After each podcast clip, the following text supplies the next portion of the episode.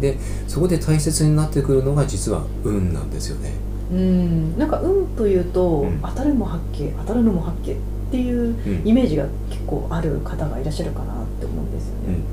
まあ、ところがですねう、ん。あのやっぱり成功されてる経営者の皆さんは必ずあの口々に言われるのが、いや自分は運が良かったと。うんでたまたまそのお店にしてもうん。たまたまそのね空いていてうん。でそこをねあのご紹介をいただいてたまたまそのタイミングもよく入ることができたとかうん。やっぱりよく言われるんですよ。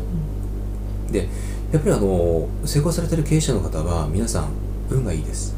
うん。じゃあ最初から運が良かったのかって言ったら、うん。これどう思います、っていう人もいるかなとうん、思ったりもしますけど。これですね、あのーすごくね大事な部分だと思うんですけども、運がいいというふうに思ってる経営者の方は最初から運がいいです、うん。うんなぜなら自分は絶対に運がいいっていうふうに思われてるからなんですよ、ここなんですね。あの運ってあの自分があの運がいいって思うか思わないかっていうのはすごく実は大切だったりします。うん。でもうそこなんですよ。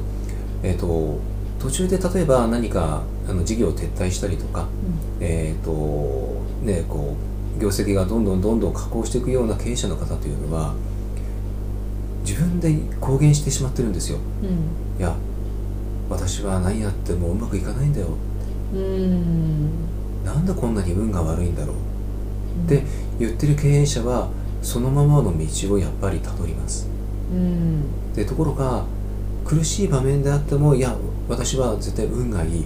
これから絶対良くなるんだっていうふうに言われてる経営者の方は実際に良くなってます。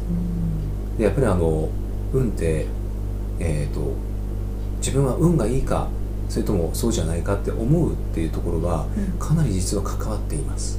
うん